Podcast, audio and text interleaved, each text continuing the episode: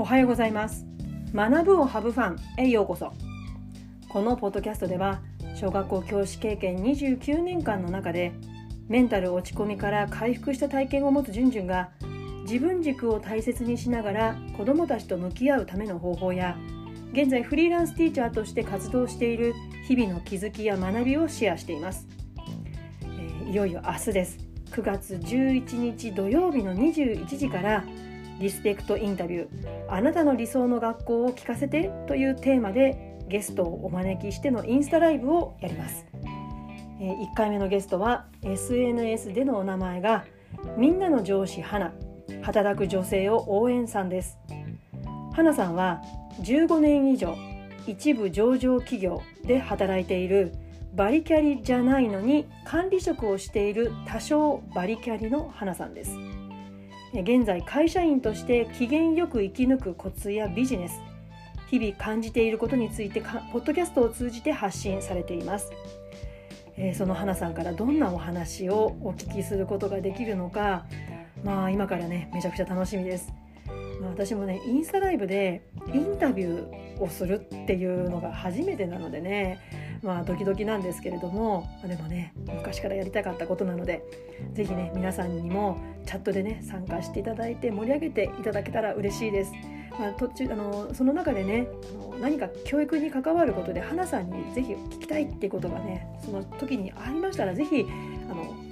チャット欄っていうかなコメント欄に書き込んでいただけたらこれも嬉しいです。え花さんのねポッドキャストのリンク、えー、そして私のインスタグラムのリンクを概要欄に貼っておきますのでぜひ明日9月11日土曜日21時からのライブにご参加ください、えー、今日のテーマは自分軸を大切にしながら子どもたちと向き合うための方法は？というテーマでお話をします、えー、今週はね月水と、えー、自分軸をテーマの中心にしながらお話をしてきました。まあ、私自身が自分軸に対して他人軸ですね他人軸で教師生活を送ってしまいがちだった体験から自分軸を大切にして子どもたちと関わった時に本当に肩の力が抜けて自然体で子どもたちと過ごせるようになったんですね。この経験があるので私はこのポッドキャストの冒頭で毎回メンタル落ち込みから回復した体験を持つじゅんじゅんが自分軸を大切にしながら子どもたちと向き合うための方法や現在フリーランスティーチャーっていうようなことをこの自己紹介を繰り返しお話ししているんですね。うん、まあ人それぞれいろんな経験があると思いますけれども、まあ、一度落ちたメンタル。で病気休職を繰り返して。でもその中で自分自身が自分軸ではなく他人軸でとか自分の考え方がちょっと偏っているとかそういう傾向があるっていうこと。こういうことに気づくことができたっていうのは自分にとっては過去はねすごいネガティブな体験だったんですけれどもでも今となってはね本当になかなかできない 経験をさせてもらってだからこそ気づけたことがあるしだからこそ役に立てる悩んでる先生方の役に立てることが必ずあるっていうふうに私は思っているので自信があるのであのこういう情報発信をしています。まあこうやってこう日々ね自己紹介させていただいてるんですけれども、まあ、そうは言ってもね自分軸を大切にしながら子どもたちと向き合うための方法って、まあ、聞いてくださってる方あまり意識されてるかどうかわからないんですけれどもいやちょっと伝わってるかなってこうふとね心配になったので、まあ、今日はね具体的なねお話あの自分軸を大切にした子どもたちとの向き合い方についてお話をします。そんな難しいことじゃないですもう本当にあの単純なので私は。本当に簡単というかあそういうことねっていうようなことなんですけれども。だからもしねこのポッドキャストを聞いてくださってる学校の先生方の中に子どもたちとの関わりになんとなく違和感を感じている方自分も過去そうでした。子どもたちの前に立つことになんかこう自信が持てなかったり不安だったりっていう方がいらっしゃったら少しでもね気持ちを和らげるヒントになるんじゃないかなって思ってます。えー、まあ、ここまでね何度も月水と言ってきましたけども自分軸今回の放送が初めての方いらっしゃると思うのでもう一度繰り返しておきますが自分軸って何かっていうとまこれは私の捉え方ですがえ、自分の好きなこと嫌いなことやりたいことやりたくないこと。自分が何をしたいのかどうしたいのか。つまり自分自身を大切にすること自分の考えを大切にする。これを自分軸だと私は思ってます、まあ、それを大切にしないで他人軸を中心にこう生活しているとやっぱりこう自分自身になんかこう違和感があったりいつまでも、自信が持てない不安だったりっていうことがやっぱり続いてしまうと思うんですよね。うん。で、まあ、今日の結論ですけれども先にお話しますね。自分軸を大切にした子どもたちとの向き合い方って何かっていうとそれは無理しないってことでした。それが私にとってうん無理しない。これが子どもたちとの向き合い方でした。うん。まあ、私は以前もねこうこうあるべきだっていうなんかそういう正解があると思っていたんですよ。でその正解に導くのが大人の役目教師の役目だと思ってました。だから子供にもこうあるべきを理想として提示してました。ただこれやっていくうちにねそのこうあるべきっていうのが実は私にとってしんどいものだったんですよね。ちょっと無理を強いてた。だからしんどいんだから周りの人たちもそれを当たり前だっていうふうに私はね思ってたんですよね。しんどいのは私にとってしんどいかったけどでもでもやっぱり当たり前なんだからやらなきゃいけないでしょっていうふうにこう周りの人にも望んでたんですよね。ただ私は人の反応っていうのはネガティブに受け取ってしまう性格傾向があるんですね。だから私からしんどいものを要求される子どもたちって子供もしんどくなりますよね。そうやってしんどいものを要求されれば子どもたちもネガティブな感情をぶつけてきますよね、まあ、直接ぶつけないまでもそういう雰囲気を醸し出す。それを私はこうなんか感じちゃうんですよね。あーって。まあそれ